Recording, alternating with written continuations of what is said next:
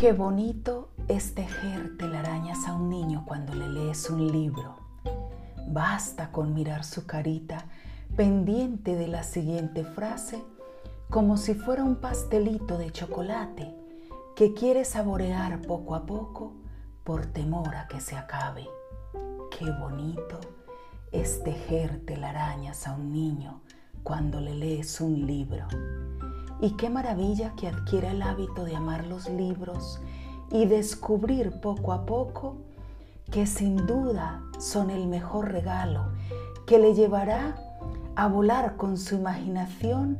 a cualquier rincón del mundo con mucha ilusión, donde podrá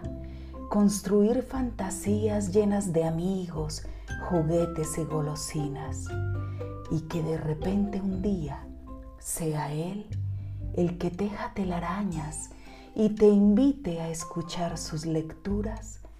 por lo que estoy segura, lo harás con mucha atención e infinita emoción.